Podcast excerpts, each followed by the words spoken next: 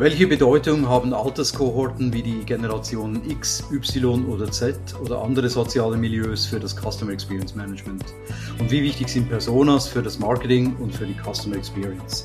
Willkommen zu einer weiteren Ausgabe von Beyond CXM, Customer Experience Management weitergedacht. Mein Name ist Daniel Renkli. Marketing und CX gehören zu meinen Passionen. Mit der unter dem Hashtag BeyondCXM zusammen mit Winfried Felser lancierten Blogparade, der in den sozialen Medien fortgeführten Diskussion und diesem Podcast will ich mit meinen Gästen das Thema Customer Experience Management breiter beleuchten und weitertragen, aus der bestehenden CX-Community hinaus. Zu Gast bei uns ist heute Dr. Professor Dr. Markus Schögel, Entschuldigung, Professor und akademischer Direktor des englischen Master in Marketing Management an der Universität St. Gallen. Herzlich willkommen, Markus. Salvi, hallo, schönen guten Tag an alle. Ja, Markus, du unterrichtest und forschst an der HSG zu den Themen strategisches Marketing, Channel Management und digitales Marketing. Du bist verantwortlich für den Hauptkurs sowie das Marketing-Curriculum des MBA-Programms an der Universität St. Gallen. Zudem warst du akademischer Direktor für mehrere Inhouse-Programme, zum Beispiel für Bayer, Crop Science, Franke, Phonak, Holcim oder Henkel. Außerdem bist du gemäß eigenen Angaben auf LinkedIn passionate about bringing companies to the good side of customer orientation und hast mit Dirty Deeds Done Well auch einen Podcast mit zwei deiner KollegInnen. Markus, was sollten unsere Zuhörer noch über dich wissen? Äh, naja, dass BWL nicht alles ist und es auch noch private Vergnügen gibt. Dazu gehört dann einmal Kochen, das sieht man, wenn man mich sieht ähm, und äh, vor allen Dingen auch Freunde bewirten. Das ist so jetzt gerade nach der Pandemie mit einer meiner größten, größten, größten Leidenschaften. Und dass ich ein, ein total verrückter Musikfan bin und alles, was einen schwarzen Bass hat und ein paar Bläsersätze dahinter und sich Funk nennt, eigentlich versuche immer dann zu hören, wenn ich mir sage, jetzt brauchst du irgendwie ein durchgeblasenes Hirn. Und das brauche ich mehrmals am Tag. Und mir fällt Arbeiten viel leichter, wenn ein Miles Davis im Hintergrund läuft. Dann haben wir da was gemeinsam, von dem ich gar nicht gewusst habe bis jetzt. Schön. Ja, Markus, wir kennen uns eigentlich äh, seit Ewigkeiten trotzdem nicht so gut, wie mir scheint. Aber was ich immer schon an dir geschätzt habe, äh, sind deine deutlichen Worte. Deshalb meine erste Frage an dich mit der Bitte um Klartext. Was läuft denn eigentlich schief? Warum sind nicht längst alle Unternehmen kundenzentriert? Weil es nicht so einfach ist, wie es sich anhört. Ich glaube, dass man sehr schnell unterschätzt, was es an Herausforderungen bedeutet, einen Kunden wirklich ganzheitlich zu verstehen und ganzheitlich zu bedienen und daraus eine Wertschöpfung zu schaffen. Und viele kommen halt aus unterschiedlichen Erfahrungssphären, die noch sehr Shareholder Value geprägt sind, den schnellen Mammon wollen und damit eigentlich gerade in der Kundenzentrierung falsch aufgestellt sind. Und dann gibt es massig Missverständnisse in dem Feld, mit dem man immer wieder aufräumen muss. Und ich glaube, das ist äh, gar nicht so einfach zu machen, so kundenzentriert zu sein weil das ist nicht ein Projekt, sondern es ist mindestens eine Journey, wenn nicht sogar ein Mindset, wenn nicht sogar eine Mission, der einem Unternehmen dabei folgen sollte. Hm. Ja, der Meinung bin ich auch, absolut. Ähm, und nicht nur mir fällt auf, dass sich viele Unternehmen halt konzentriert geben, es in einigen Kanälen vielleicht auch sind, aber weh, du hast ein Problem. Spätestens beim Kundendienst hört die Customer Centricity auf. Mhm. Du musst nur schon froh sein, wenn du überhaupt mit jemandem sprechen kannst. Ein guter Kundendienst kostet Geld, aber was kostet es die Unternehmen, wenn der Kundendienst aus im Brand oder Customer Experience Management mit viel Geld aufgebaute Brand Image in wenigen Minuten zerstört? Und wie halten wir dagegen? Ja, ich habe da neulich eine ganz coole Definition gehört, leider wieder von Amazon, aber äh, der Jeff Bezos soll irgendwann mal gesagt haben, und ich traue ihm das zu, ähm, wir wollen keine Beschwerden haben. Und deswegen brauchen wir eigentlich auch nicht viel tun, weil wenn ich euch jetzt die Hintertür öffne, dass jemand sich bei uns beschweren kann, dann sagt ihr, geht doch zur Beschwerdehotline, dann habe ich den Dreck nicht. Ja? Das erlebt man ja häufiger mal in Hotels, da fragt man so gerne sind Sie zufrieden gewesen? Dann sagt man nö und dann sagen Sie, hier haben Sie die Karte, rufen Sie beim Customer Service an und beschweren Sie sich da. Und das ist halt eine Silo-Denke. Und die entsteht vor allen Dingen dadurch, indem ich alles operationalisiere, alles im KPI gebe und jedem so eine Teilaufgabe gebe, was er in der Kunden, Kunden, Kundenzentrierung machen soll. Das halte ich für einen falschen Weg. Das ist industrialisiert und das ist eigentlich nicht das, was es sein soll. Da haben viele IT-Lösungen auch dazu beigetragen, gerade so Callcenter-Menschen, die dann teures Lösungen verkauft haben. Aber man muss sich auch immer wieder vor Augen halten, es ist halt schwer, einen Kunden auch wirklich gut in der Hotline zu beraten, weil der ist ja nicht entspannt, der ist ja sauer. Hm. Das vergessen wir immer. Ein saurer Kunde kann unangenehmer sein als alles andere. Also ich möchte mich manchmal nicht in der Hotline hören. Ja? Also ich möchte nicht mich mit, mit bespaßen müssen. Und deswegen glaube ich, dass vielen auch dieser Moment of Truth immer noch nicht klar ist, dass es halt darum geht, in dem Moment, wo es dem Kunden was bedeutet, muss man da sein und da kann man sich die Meriten holen oder man zerstört alles. Ja, nein, der Anspruch von Jeff Bezos ist natürlich äh, äh gewaltig, also, ja. keine Beschwerden zu haben. Also finde ich ehrenwert und, und das sollte es eigentlich sein. Also man ja, sollte wirklich alles tun halt, im Voraus, dass es gar nicht erst zu Beschwerden kommt. Aber eben wie wie du selbst gesagt hast, also es, es, es gibt halt immer wieder mal und, und, und da ist es dann wirklich schwierig, halt die Kunden entsprechend zu beraten, die schon emotionsgeladen sind. Aber ich glaube, eben weil du Technologie erwähnt hast, hier, hier gibt es natürlich auch gute Technologie, die unterstützt. Und das muss jetzt nicht unbedingt ein Chatbot sein, da könnten wir wahrscheinlich eine separate Diskussion dazu führen. Aber nur schon, dass du halt dann kontextuell irgendwelche Vorschläge kriegst als Callcenter Agent ja. und den Kunden so entsprechend besser beraten kannst. Das Schlimmste ist natürlich generell, wenn du da lange in der Hotline warten musst und, ja. und, und dann nach 20 Minuten irgendwann äh, noch dich da quasi fragen, wühlen musst, bevor ja. du dann wirklich einen echten Menschen dann hast. Also wir haben eine Übung gemacht vor ein paar Jahren und haben uns mal hingesetzt in einem Workshop und haben uns gefragt, gibt dir recht, es gibt viele Technologien, die wirklich helfen. Und gerade mit dem mit, mit der Intelligent Automation und dem Machine Learning kommen dann tolle Sachen auf einen zu, die wahrscheinlich in der Zukunft helfen. Aber du kannst genauso gut jegliche Technologie auch nutzen, um dich vom Kunden abzuschirmen. Hm. Ja, also äh, Feedback bitte nur in ASCII-Zeichengröße im vorgegebenen Feld auf der Website bis hin der erste Pop-up. Also ich habe so einen schönen LinkedIn-Post gefunden, wo du auf eine Website gehst, dann musst du erstmal entscheiden, welche Cookies du haben willst, dann musst du den Chatbot wegdrücken, dann musst du das, das animierte Video wegdrücken, dann musst du den Newsletter ausschalten und dann darfst du dich noch dran erinnern, was du eigentlich auf der Website wolltest. Und das ist halt das, was wir immer wieder haben. Ja. If you give a, tool, a fool a faster tool, the only thing they will get is a faster fool. Und deswegen muss eigentlich die Technologie viel besser eingebettet werden in das, was das Unternehmen da eigentlich wirklich anstellt auch. Ja, und ich denke, Technologie und Mensch muss einfach gut harmonieren, gut zusammenspielen. Ja. Und äh, ich meine, das Schlimmste ist eben, wenn du da irgendwie Dropdown hast, wo du dann auswählen kannst zwischen zwölf vordefinierten Problemen, aber keines von denen trifft auf dich zu oder auf deinen Fall zu. Ja. Und wenn du dann nicht spätestens dann jemanden an, an die Strippe ja. kriegst, dann, dann ist es einfach mühsam. Ja. Aber gut, äh, ja, da sind wir uns, glaube ich, einig. Ich habe äh, kürzlich die Gelegenheit gehabt, mit äh, Professor Dr. Dr. Manfred Brun, meinem ehemaligen Professor an der Hochschule Basel, über die Evolution der Service Dominant Logic von Vargon Lusch zur ja. Customer Dominant Logic gesprochen. Ja. Was, was hältst du von dieser Weiterentwicklung, Markus? Und, und gibt es alternative Theorien oder Modelle der HSG dazu? naja, also dazu muss man ein bisschen ausholen. Sorry, wenn ich das jetzt mache.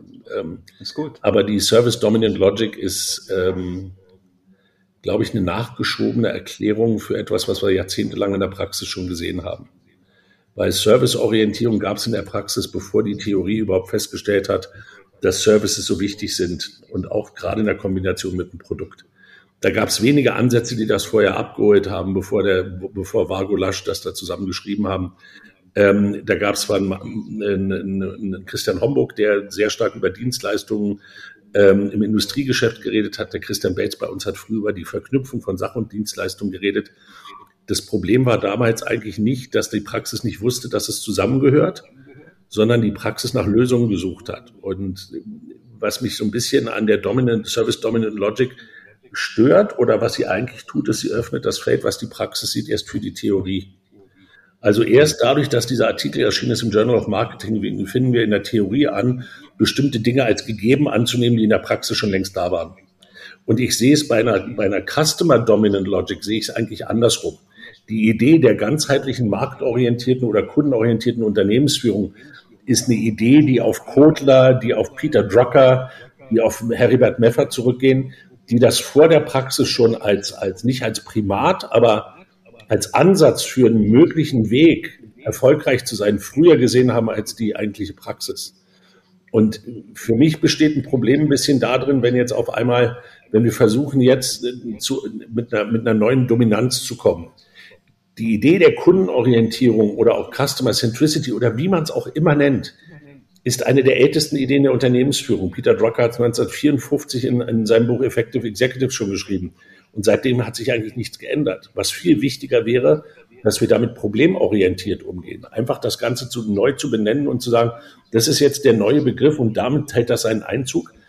Ich halte es da eher so ein bisschen mit meinem, mit einem Kollegen, mit dem Stefan Michel, da auch, der aus Lausanne kommt vom IMD und der sagt, na, die Unternehmen kapieren jetzt langsam, dass der Kunde wichtig ist, aber es ist halt schwer zu erreichen.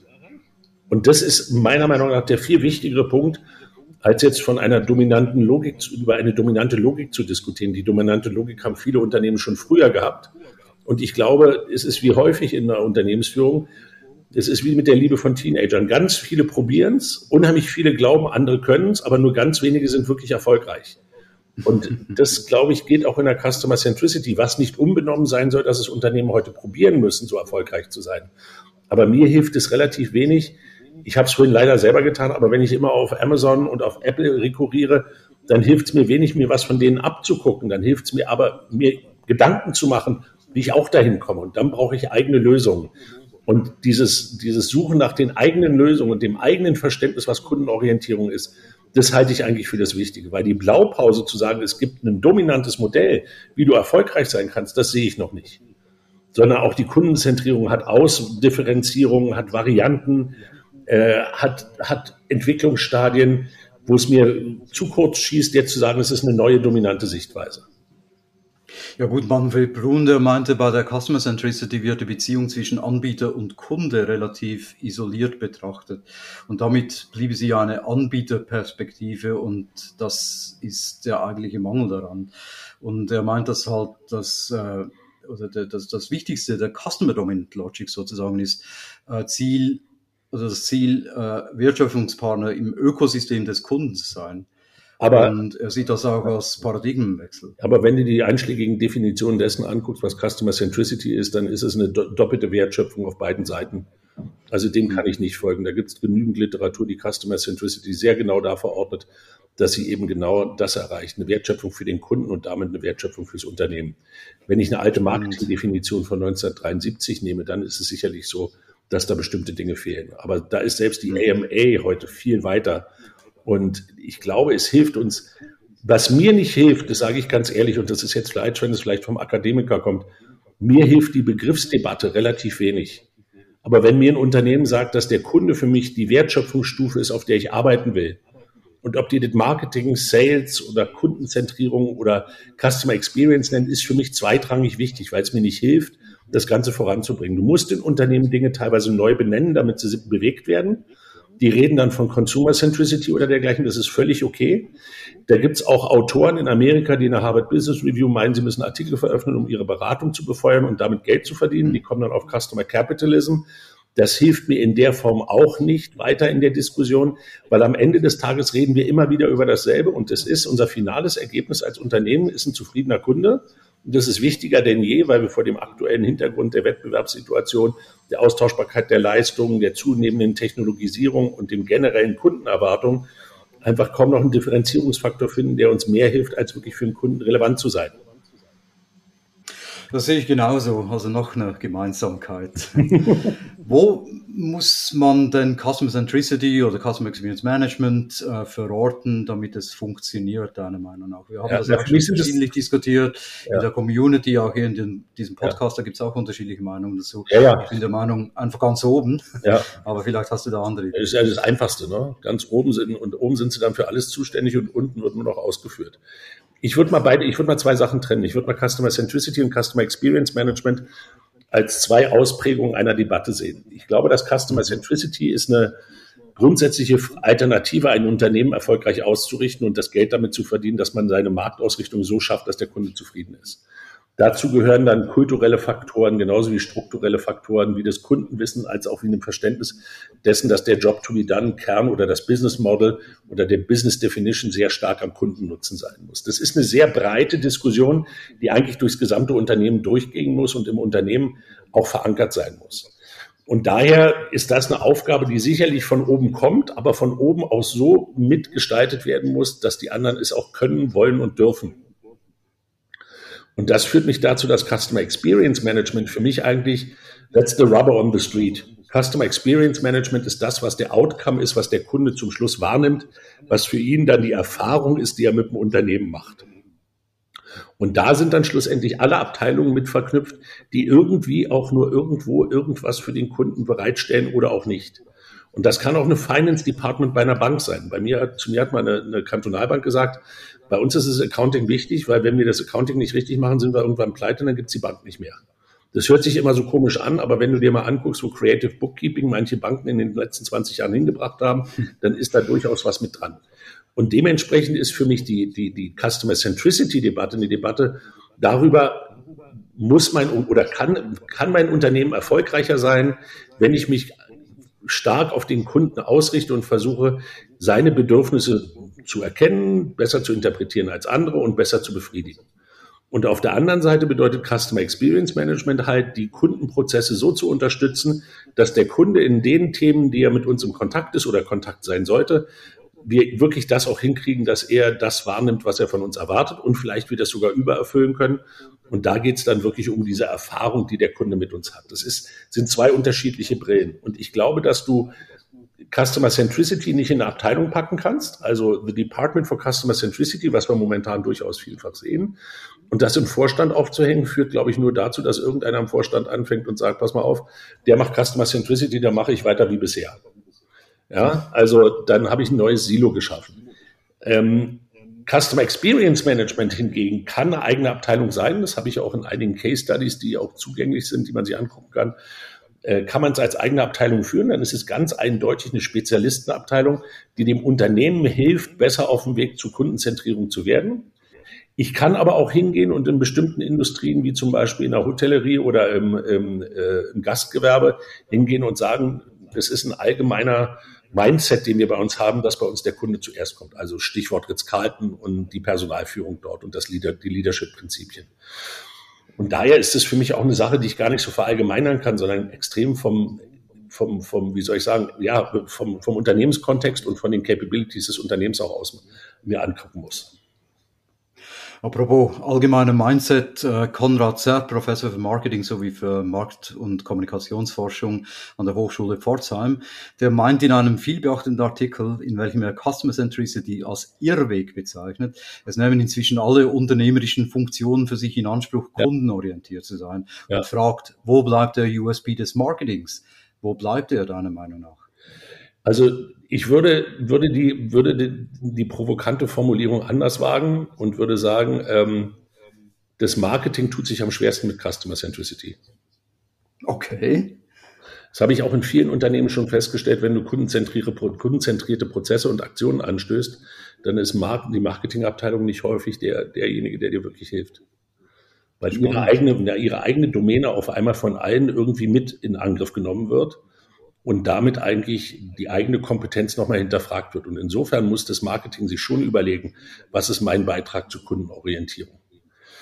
Der Christian Belz, unser ehemaliger Co-Direktor am Institut, der hat immer gesagt, die Probleme unserer Kunden tun uns nicht den Gefallen, sich nach unseren Funktionsbereichen zu richten. Und dementsprechend kann ich auch nicht sagen, Marketing hat jetzt einen USP, der, der irgendwie nach außen eine Wirkung hat. Das braucht es auch nicht. Ich muss mich aber fragen, wie meine Einheiten im Unternehmen auf einer Kundenwahrnehmungsebene auch wirklich helfen, dem Kunden Vorteil zu geben. Und da ist eine Marketingabteilung nicht unbedingt das Wichtigste. Genauso wenig wie es du auf Unternehmens- oder Vorstandsebene unbedingt einen Marketingposten brauchst.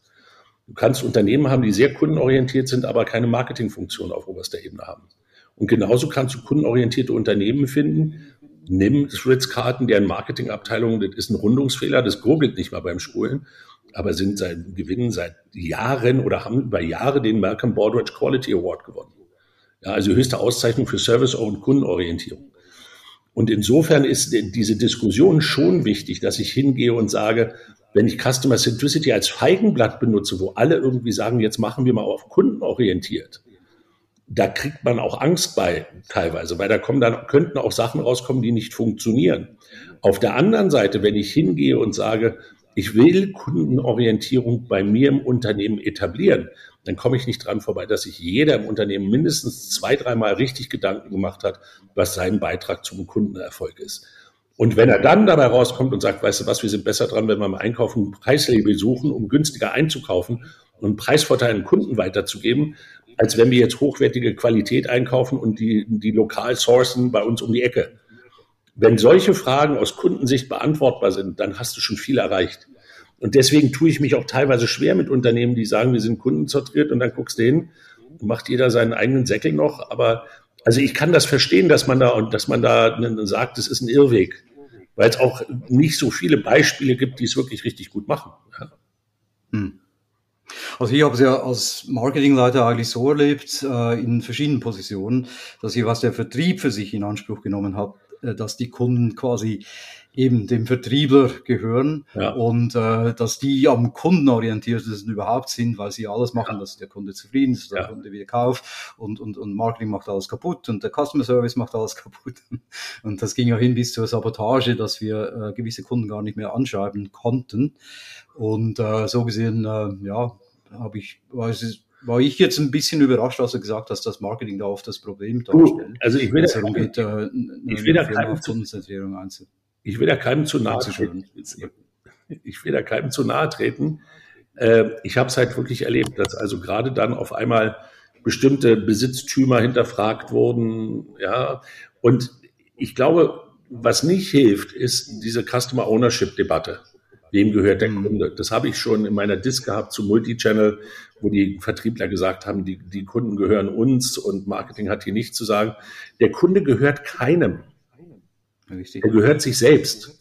Und wir müssen so relevant sein, dass er uns in Betracht zieht, dass wir ihm helfen können, seine Dinge zu verwirklichen.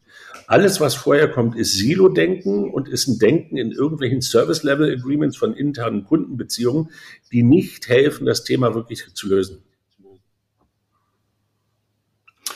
Gut, äh, ja, jetzt äh, lass uns auch zum, zum äh, Hauptthema dieses Podcasts kommen. Oh ja. Äh, du weißt, ich habe da, ich habe ja kürzlich äh, eben habe ich da einen Artikel geschrieben zusammen mit der Annika Björk, äh, CX Consultant. Und äh, das hat relativ viele Reaktionen gegeben, weil ich halt eine Position eingenommen habe, eben gegen eine Segmentierung beispielsweise nach Alterskohorten wie die Generation XYZ, aber insbesondere halt äh, gegen Personas. Und äh, da möchte ich erstmal mit den Generationen anfangen. Äh, die kommen ein bisschen zu kurz in diesem Artikel. Aber macht aus deiner Sicht eine Segmentierung nach Generationen Sinn? Für mich macht sie keinen Sinn. Du sprichst mit eins der meist beachteten Themen im Management an, wo wir im Marketing wieder den Fehler machen, dass wir nicht unser Wissen wirklich in die Diskussion einbringen, glaube ich. Weil ähm, also meinen Studenten gebe ich mit, wer mit mir in der Segmentierung nach dem Alter kommt, der darf nochmal den Kurs belegen. Ähm, weil Segment, nach Alter zu segmentieren ist aus meiner Sicht ähm, ein Anachronismus. Wenn ich mir an, also ich kann das auch begründen. Es gibt, wenn ich von den Babyboomers bis zur Generation Alpha gehe, ja, das ist mein Sohn, also Alpha-Tier, also er ist jetzt 14 und ich mir angucke, welche Werthaltungen Menschen haben, angefangen von den Babyboomern, die so über die 68er Generation geboren wurden, bis heute, dann finden wir immer wieder verschiedene Wertvorstellungen in der gleichen Generation. Ich greife mal ein Beispiel raus, weil ich das damals schon im Studium als ein Thema hatte, was uns sehr beschäftigt hat, das war der Wertewandel zwischen den Generationen. Und mhm. mein Prof hat damals immer gesagt, und der hat eine Studie gemacht unter Absolventen der Betriebswirtschaft in Deutschland und hat drei grundsätzliche Wertorientierungen gefunden. Er hat gefunden die freizeitorientierte Schonhaltung, den Karriereorientiert, die Karriereorientierung und dann ähm, der, den hat er genannt, den, den orientierungslosen ähm, Suchenden. Mhm. Und die drei, wenn du die genommen nimmst und dir die Werthaltung von diesen drei Gruppen anguckst, dann findest du die schon in der Generation der Babyboomers, aber anders verteilt. Dann findest du die bei denen, die er befragt hat, das ist meine Generation X, fast zu einem Drittel gleich verteilt. Dann ist bei den, bei den Millennials im weitesten Sinne eine freizeitorientierte Schonhaltung mit dem zu identifizieren, was wir momentan sehen. Leicht dominant. Und wenn du jetzt auf die Gen Z gehst, die ist wieder karriereorientierter und wieder zielorientierter, aber mit auch einem viel höheren Anspruch. Ja, also diese Werthaltung, die sind, in, du kannst nicht hingehen und einer Generation sagen, ihr seid alle gleich. Das mhm. geht nicht, weil das Alter definiert uns nicht. Ja, das ist, das ist, das ist, das ist ein Zeitfaktor. Und ich, wir haben Studien gemacht über die Generation 55 plus Auch selbst da muss ich segmentieren, weil ich nicht weiterkomme. Und ich bin ein großer Gegner zu sagen, Segmentierung funktioniert nicht mehr. Meine These ist, die Unternehmen benutzen die falschen Kriterien. Die machen sich keine Gedanken, nach welchen Kriterien sie segmentieren müssten. Mhm. Und deswegen springen sie immer so schnell auf die, die getanzten Personas aus den Agenturen, weil da so schön kreativ beschrieben ist, wie ein Kunde sein könnte. Und ich kann nur davon abraten, sich auf eine Agentur einzulassen, die diese Personas nicht mit Daten hinterlegt. Weil das ist, also auch da, die Personendiskussion, die können wir, glaube ich, noch vielleicht gleich führen, aber bleiben wir mal bei den Generationen. Ja, gerne. Ich glaube, was viel wichtiger ist, dass ich mir die Werthaltung meiner Kunden angucke. Und nur weil, nur weil ich jetzt ein, weil ich ein Generation X-Mensch bin und aus Sicht der Millennials und der Generation Z verantwortlich für die Umweltkatastrophe bin, kann man mir doch nicht die Möglichkeit nehmen, im Alter ökologisch orientierter zu werden, weil ich vielleicht was gelernt habe. Und deswegen ist mir diese Betrachtung der Generation, die wahrscheinlich für HR absolut Sinn macht, weil die noch lange nicht so weit sind, dass sie weiter segmentieren. Das dauert noch. Aber wir im Marketing, wir können doch, wir haben doch die Methoden und wir haben doch das Wissen, dass wir zeigen können, dass Menschen unterschiedlich sind und das nicht nur auf Basis des Alters. Ja, richtig, absolut. Und, und auch dieser Blödsinn mit den uh, Digital Natives, Digital Immigrants und so weiter, das finde ich auch so, so eine lustige Geschichte. Aber gerade in meinem Fall ist es so, dass ich natürlich von Technologie sehr viel mehr verstehe. Natürlich. Als mein Sohn und, und, und der normalerweise mit 26 zu mir kommt, wenn er ein Problem mit dem Handy oder mit dem Laptop genau. hat. Ja, genau. Aber gut. Äh, ja, kommen wir zu den Personas, weil auch da finde ich halt, also ich muss vielleicht ein bisschen vorsichtig sein jetzt, weil ich habe das äh, etwas provokativ formuliert damals und ich meine wirklich, dass man im Marketing halt äh, sicher keine Personas braucht. Ich sehe mittlerweile, dass man äh, eben Personas äh, durchaus eben für den Designprozess äh, nach wie vor äh, gut brauchen kann und richtig eingesetzt, äh, helfen sie, ein ganzes Team einzuschwören und irgendwie das Kundenverständnis ja. äh, zu verstärken. Äh, also deswegen würde ich jetzt mal auf, auf, aufs Marketing beschränken oder uns beschränken wollen. Und, und, und da bin ich nach wie vor der Meinung, dass wir im Marketing keine Personas brauchen. Naja, also das ist jetzt wieder eine Begriffsdebatte, ja, und die, die ist mir ein bisschen müßig. Nicht, es gibt auf LinkedIn gibt es eine Diskussion von ein paar Agenturleuten. Wie, wie entwickelt ihr Personas? Ist das ein Kreativprozess, den ihr gemeinsam macht, oder entwickelt es ein Mitarbeiter alleine?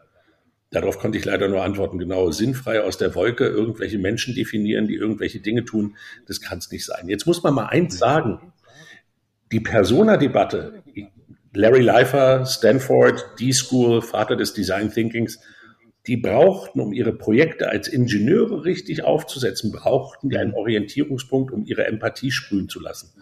Und dort sind die auf Personas gekommen, um sich zu helfen, um zu verstehen, wie Technologie beim Menschen ankommt. Wir im genau. Marketing haben viel mehr Datenzugang und viel mehr Kundenverständnis inhärent, als dass wir uns unbedingt nur mit einer Persona beschäftigen müssen. Der Vorteil, den Personas haben, und den schätze ich und den setze ich auch mehrfach und auch gerade in mehreren Projekten bei Unternehmen um, ist, dass es der 360-Degree View on the Customer ist, wenn ich vorher eine Segmentierung gemacht habe.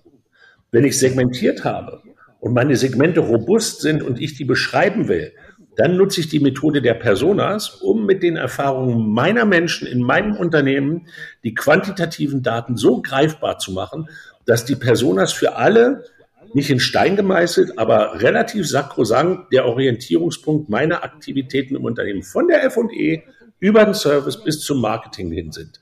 Und dann kann ich mit denen arbeiten. Da gibt es genügend Beispiele, wo Unternehmen das gemacht haben. Ich habe es jetzt, glaube ich, inzwischen mit über zwölf Unternehmen so durchgespielt.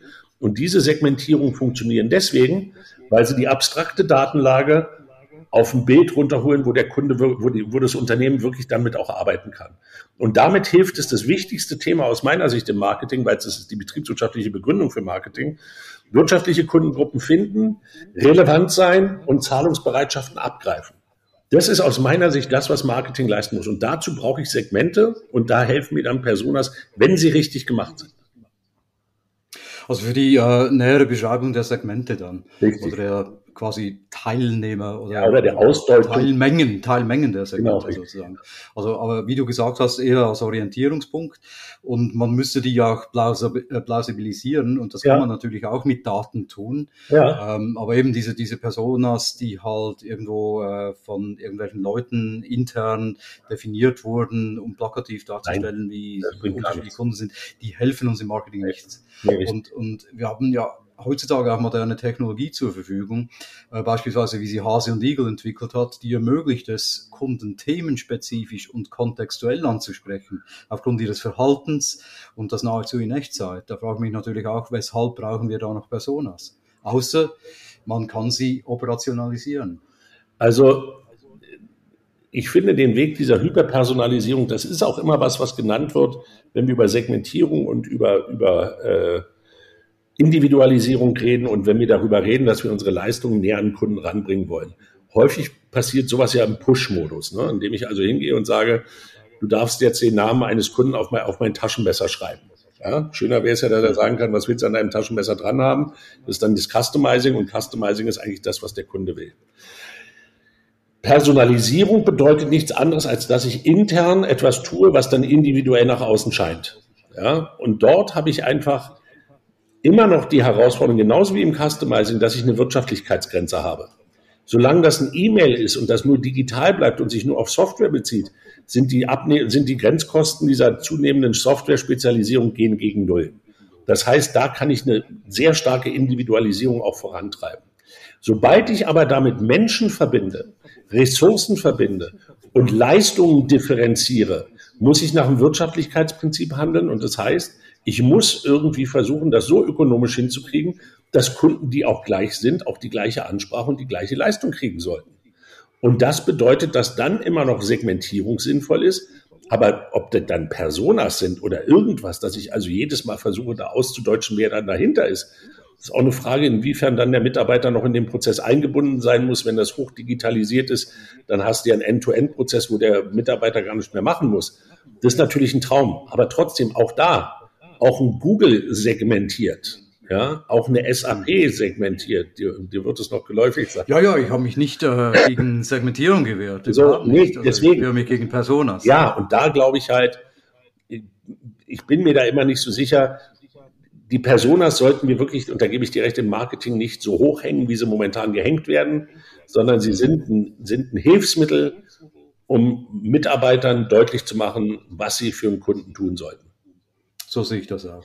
Ja, die, die ganze moderne Technologie hat sie halt irgendwie äh, ja, ein bisschen ja, von der Bedeutung her verschwinden lassen zumindest. Aber ich bin mir dessen bewusst, dass nicht alle äh, Unternehmen sich äh, moderne Technologie leisten können, ja. also Marketing-Automation leisten können. Also gerade äh, da wurde ich auch darauf aufmerksam gemacht auf LinkedIn, wo das kleinere, mittlere Unternehmen da vielleicht gar nicht äh, bereit sind dazu zu investieren. Aber ja. natürlich würden sie es äh, werden Sie von mir aus gut beraten, wenn Sie es tun würden und so viel wie möglich automatisieren im Marketing, weil ja. nachweislich ist halt der Return on Investment größer. Also vielleicht noch einen Satz dazu, als das Buch von Peppers Rogers rauskam, One-to-One-Marketing. Das ist ja heute immer noch sozusagen, da ist ja nicht, jetzt muss ich vorsichtig sein, ist ja strategisch, strategisch rhetorisch wenig passiert seitdem, sondern mehr möglich geworden durch die Technologien.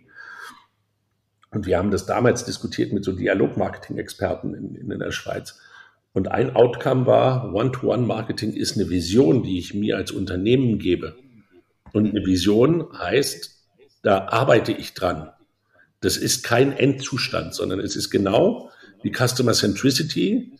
Ist es ein, End, ein Zustand, der anstrebenswert ist, aber dem ich immer hinterherrennen werde. Also werde ich auch nicht 100% One-to-One sein können, sondern das ist bei Peppers Rogers auch schon schön dargelegt und sehr, sehr super beschrieben. Du wirst da One-to-One -One machen, wo du den höchsten Kundenwert hast und wo du den größten Hebel hast. Und das machst du also nicht in allem, genau. also wirst du wieder segmentiert. Und da braucht keine Personas für, sondern das ist betriebswirtschaftliche Denke. Und trotzdem bist du natürlich dann, wenn du nach Verhalten und äh, Kontext ja. segmentierst, bist du nahe am Segment of One. Natürlich, ja, natürlich bist du nah am Segment of One, aber du wirst bei einem Segment, also One-to-One-Marketing oder Segment of One bedeutet, dass ich eine hundertprozentige Individualisierung irgendwann erreichen könnte. Das ist die Vision. Das erreiche ich aber nicht, weil ich nicht 100% individuell sein kann, sonst haben wir kein Unternehmen mehr, sondern einen Menschen, der auf einen Menschen reagiert. Also brauchen wir betriebswirtschaftliche Grundsätze, die uns helfen, auch in einer hochtechnisierten Welt möglichst ökonomisch so zu arbeiten, dass der Return on Investment oder mein, mein Marketing-Franken oder mein Return on Investment oder Return on irgendwas, Return on Platform, immer noch in der Form gilt, als dass ich das günstiger machen muss, als es vorher war, oder ich muss mehr verkaufen. Marketing ist Preis mal Menge und deswegen muss ich mich daran halten, dass das immer noch gilt. Natürlich geht es darum, zu individualisieren an den Stellen auch, wo ich einen Trigger finde, wo also where the magic happens.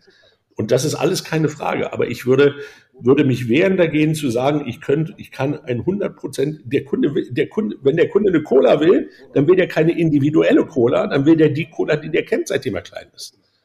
Mensch, der zu McDonalds geht, der möchte den Burger immer wieder haben, weil er den kennt und weil er den weiß. Der geht dann zwar vielleicht weniger hin, aber dann will er genau den Burger haben. Ja, Anthony Bourdain hat das mal schön beschrieben. Menschen gehen nicht in ein Restaurant, um immer was anderes zu essen. Die wollen das Wiener Schnitzel, was sie das letzte Mal gegessen haben, weil es zu gut war. Oder das nächste Mal. Also deswegen ist diese Diskussion, ob ich jetzt 100 Prozent immer wieder individualisiere, für mich eine, wo ich mir nicht mal sicher bin, ob der Kunde das wirklich will. Mhm. Aber in dem ja, bewegen wir uns, ja. Ja, genau. Und, und trotzdem sollten wir halt sollten wir aufpassen mit starren Segmenten und auch da die Technologie nutzen für dynamische Segmente, weil eben die, die Kunden ändern sich, das Verhalten ändert sich. Ja. Äh, es sind nicht alle so, wie du jetzt gerade beschrieben hast, dass die äh, von Kinder auf die gleiche Cola trinken. Äh, Coca-Cola hat ja diverse neue Produkte auf den Markt gebracht, ähm, die ja. halt alle auch ausprobiert wurden von vielen Leuten. Vielleicht sind viele wieder zur ursprünglichen Cola zurück. Das kann gut sein. Aber nichtsdestotrotz gibt es ja auch Segmente für diese äh, zuckerlosen oder äh, Cola Zero und wie die alle heißen, ja. Naja, also. Und die sind nicht da, das, das wollte ich sagen. Ja, natürlich muss ich mich weiterentwickeln, gar keine Frage. Aber wenn einer ein Hardcore-Cola-Trinker ist, dann trinkt er weiter die Cola und kriegst ihn dann weg. Und nicht falsch verstehen. Ich glaube, wenn du, guck mal, Segmentierung hat ja angefangen mit Größen, die aus der offiziellen Statistik rauskamen. Da hat man geguckt, wo sind die meisten Kunden. Da hat man gesagt, die sind in Stadt oder auf einem Land. Und dann gibt es Menschen, die sind verheiratet, die haben einen höheren Bildungsstand, die haben mehr Geld verdient. Und dann hat man versucht, aus den externen sichtbaren Kriterien abzuleiten, wie sich jemand verhält. Das waren ja nur Hilfsgrößen, um Verhaltensunterschiede zu identifizieren. Und je mehr ich in der Segmentierung hingehen kann und mehr Kriterien heranziehen kann und auch näher ans Verhalten komme, desto besser ist es ja. Das ist ja das, was der Kunde dann auch will. Wenn ich es schaffe, dem Kunden zu helfen, seine, eigene, seine eigenen Wünsche, seine eigenen Ideen zu realisieren und meine Daten helfen mir, ihn besser zu verstehen, dann ist es nicht, gibt es nichts Besseres, als auf Verhaltensdaten runterzugehen, gar keine Frage. Nur, dann muss ich sie auch so interpretieren, dass ich den Customer Insight habe, was der Kunde da wirklich macht. Ja, und muss verstanden haben, was der Insight ist. Und dann hilft es mir extrem, um mit Verhaltensdaten zu arbeiten. Aber da muss halt dann auch, muss auch das Analytics Department sich sagen lassen, werdet kundenzentriert und seid nicht datenzentriert. Ja, das ist dann wieder auch so eine Geschichte. Aber ich bin da vollkommen bei dir. Je näher wir ans Verhalten rankommen, je näher wir daran sind zu sehen, was wirkt beim Kunden wirklich, desto weniger muss ich fragen, desto mehr kann ich zählen. Und da bin ich absolut bei dir. Klar. Die Daten, die helfen natürlich für die Kundenzentrierung. Die, also richtig angewandt. Ja. viele haben ja viele Daten und wissen nicht damit umzugehen. Ja, Data, Data makes you briefcase heavy, Insights make you rich. Ja, und das ist für mich so das Wichtige kommt nicht von mir, kommt vom ehemaligen Unilever-Chef, da muss ich ehrlich sein. Aber diese Idee ist eben nicht hinzugehen und sagen, jetzt bauen wir mal ein Data Lake und dann werden wir schon finden, was der Kunde braucht, sondern wirklich zu verstehen, was der Insight ist. Ja, Insight is not information, information is not knowledge, knowledge is not insight, insight is not, is not wisdom. Ja, und darauf muss ich mich einlassen in der Debatte. Und in der Debatte muss ich versuchen, die Antwort zu finden, die eben am besten beschreibt, vielleicht mit einer Golden Question oder einer Golden Action irgendwo in der Customer Journey, wo ich jemand einhaken kann und dann mit dem auch gemeinsam weiterentwickeln kann, was für den Kunden wichtig ist. Klar. Absolut. Oder mit künstlicher Intelligenz, die uns sagt, wo wir reingehen sollen, was wir besser machen sollen. Ja, whatsoever. Also gibt's ja mittlerweile gibt's ja wirklich gute Tools, ja, ja, von Hase und Eagle beispielsweise, die einem eben nicht nur aufzeigen, wo es an was klemmt, sondern auch Handlungsanweisungen geben, äh, die dann äh, zu schnellen, besseren Entscheidungen führen. Absolut, absolut. Gut, jetzt äh, sind wir eigentlich da mit der Zeit schon fast durch, leider. Und ich hatte noch zwei Fragen, die ich dir stellen wollte, äh, ganz anderer Natur. Oh äh, vielleicht ganz kurz äh, dazu trotzdem noch ein paar Worte von dir, das würde mich brennend interessieren. Nämlich, ja. was sollten Unternehmen, Brandmanager, Marketers tun betreffend dem Metaverse, dem mittlerweile viel und breit diskutierten Met Metaverse? Wo besteht hier akuter Handlungsbedarf? Ähm die schnelleren Pferde zu vermeiden als allererstes. Also ist Tom Henry Ford hat man nicht Tom Ford, Henry Ford hat mal gesagt, wenn ich meine Kunden gefragt hätte, sie hätten gesagt, sie wollen schnellere Pferde. Äh, kein Kunde kennt momentan das Metaverse, also vermeide es, den Kunden zu fragen, was es ist. Sondern ich würde hingehen und erstmal selbst versuchen zu verstehen, was das Metaverse ist. Da gibt es ein paar sehr, sehr gute Sachen von Microsoft, die ich sehr, sehr gut finde, die beschrieben haben, wie das Metaverse auch funktioniert. Da gibt es von anderen Herstellern auch super Papers. Aber ich glaube, das Wichtigste ist erstmal, dass ich mir nochmal klar mache, über was ich hier eigentlich rede. Das ist der erste Punkt. Der zweite Punkt ist, ich sollte mir mal überlegen, wo das Ganze hingehen könnte für mich. Wir machen äh, in den nächsten Tagen einen Workshop mit 15 Executives, wo wir gemeinsam äh, aus dem VC-Bereich, aus dem Agenturbereich, aus dem Tech-Bereich, AI-Bereich, aus, aus den Nachrichten, aus dem Journalismus wo wir gemeinsam hin, hingehen und ohne jetzt irgendwie das Tech-Bedürfnis abzudecken, uns fragen, was sind die Szenarien, die für dieses Metaverse eine Rolle spielen und welches Szenario ist eigentlich das, was ich für mein Unternehmen annehme. Und von da aus dann, ja, geht wieder los, ausprobieren. Eben, ein bisschen experimentieren. Experimentieren. Und vor allen Dingen den akuten Handlungsbedarf so decken, dass man sich nochmal deutlich macht, äh, Metaverse ist eine schöne Umschiffung von einem großen Problem. Das heißt, du musst in vielen Fällen heute noch eine Brille tragen. Und äh, mit der Brille, wie wir, ich mache es gerade mit Studierenden, wir haben ein Projekt zusammen mit einem Startup, der sich im AR- und VR-Bereich bewegt für, für, für Events und für, äh, für, für, äh, für ja, Sehenswürdigkeiten und dergleichen. Da kannst du quasi mit einer Brille jetzt durch die Stiftsbibliothek laufen und äh, dir die angucken. Und wenn du zu alt bist oder zu weit weg bist davon, dann ist das genau der Ansatz. Das große Problem ist, 20 Prozent aller Menschen werden seekrank, wenn sie die Brille aufsetzen. Ja, weil das Lagging von dem System immer noch so groß ist, dass auch die neuen Brillen es nicht wegkriegen. Dann gibt es einen großen Teil, die finden, es sieht affig aus mit der Brille. Die brechen sich ein Bein, weil sie irgendwo drüber stolpern. Und dann gibt es die, die sagen, boah, ist das langweilig. Also deswegen muss man sich immer noch mal, also die Barrieren für den Kunden in dieses Metaverse zu kommen, die müssen weg. Und ich mhm. glaube, aber ich, ich bin nicht positiv, dass das weggeht. Ich glaube, das wird uns beschäftigen und wir müssen dafür Lösungen finden. Vielleicht kommen auch ein paar geile Sachen raus. Guck mal, wir machen das jetzt hier in einer Form, wie wir es jetzt seit zwei Jahren kennen, mit einer Videokonferenz. Wie geil wäre das, wenn wir jetzt quasi virtuell nebeneinander sitzen würden? Das wäre doch lustig. Das wäre nochmal. Das wäre lustig, ja. Das wär, zusammen kochen noch. There you go. Und wenn du so weit gehen kannst und zusammen kochen kannst im Unternehmen, wenn es Stress gibt mit den Amerikanern, dann stellst du dich mit denen in eine virtuelle Küche und machst da eine Besprechung. Und diese Idee, die ist mir erst eingefahren, als ich, also nachdem ich aus einem längeren Meeting rausgegangen gesagt habe, wie angenehm wäre es gewesen, wenn man den anderen mal anzwinkern hätte können oder dergleichen. Das nimmt eine Distanz weg. Und das muss nicht jetzt Fortnite sein, das stimmt. sondern das, also deswegen erstmal überlegen, was kann das überhaupt für unser Unternehmen sein? Und was würde uns das helfen? Und dann mit einem logischen Augenmaß und mit der wichtigsten wissenschaftlichen Methode, die es gibt, scharf hingucken und scharf nachdenken, äh, das versuchen zu analysieren. Wunderbar, vielen Dank für deine Einschätzung, Markus. Ein, eine letzte Frage jetzt, ähm, weil ich weiß, dass du dazu auch viel zu sagen hättest. Oh aber vielleicht kannst du dich auch auf drei Minuten beschränken. Ja, äh, welchen Einfluss hat eigentlich die ganze ESG-Thematik auf A, Marketing und B, die Customer Experience? Ähm, ich finde es ganz lustig, dass man auf einmal hingeht und so tut, als wenn Nachhaltigkeit ein Thema wäre, was jetzt gerade nach der Pandemie entstanden ist. Und wenn ich mir so einen, so einen Robert Habeck anhöre, mit welcher Selbstverständlichkeit der die Ableitung aus der Nachhaltigkeitsdebatte der Grünen für die Wirtschaft ziehen kann und so richtig liegt in vielen Fällen, dann wundere ich mich, dass uns das alles so aufschreckt. Dass das Thema irgendwann virulent wird, das war uns doch allen klar. Ich glaube, dass, dass die ESG-Thematik dann falsch verstanden wird, wenn das Marketing im Silo denkt und sagt, oh Gott, was ist unser CO2-Footprint als Abteilung? Wenn ich aber hingehe und sage, welchen Beitrag kann mein Unternehmen leisten, um nachhaltiger zu werden, dann ist das etwas, was die Kunden heute erwarten. Und eben nicht nur eine Gen Z oder eine Gen Alpha, sondern auch ich erwarte das.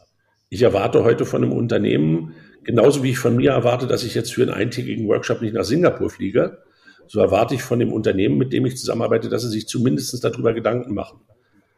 Und äh, in dem Feld nichts zu tun oder zu sagen, ach, das ist alles Piff, Puff, Pulle, das ist genau dasselbe, was wir mit der Kundenzentrierung und der Digitalisierung hatten. Das ist ein Thema, das ist, verändert die Brille und wir müssen damit lernen, die Perspektive zu ändern, auch in der Customer Experience. Hm. Die Customer Experience heißt dann eben auch, dass ich hingehe und beim Amazon Pack, beim Amazon Päckchen auf einmal nicht hingehe und eine riesen Verpackung habe und drin liegt ein kleines Taschenbuch, sondern dann schickt es bitte als Brief, ja, und nicht als Päckchen. Und die Dinge, die sollten Unternehmen heute mehr denn je schon beschäftigen, weil die Kunden haben die Erwartungen. Und wenn die Kunden die Erwartungen haben, dann müssen wir uns gar nicht dahinter verstecken, dass wir, dann hilft es nicht zu sagen, oh, Centricity ist ja unser Thema Nachhaltigkeit, das passt ja nicht zusammen. Ja, es spielt halt beides. Genau, wunderbares Schlusswort. Vielen herzlichen Dank, Markus. Wenn Ihnen dieser Podcast gefallen hat, abonnieren Sie ihn. Er ist auf allen gängigen Kanälen zu finden. Folgen Sie mir auf LinkedIn und Twitter und falls Sie Lust haben, werden Sie Teil unserer Community. Am einfachsten, indem Sie den Hashtag BeyondCXM verwenden bei Ihrem nächsten Post. Ich freue mich aber auch über persönliche Nachrichten. Bis bald.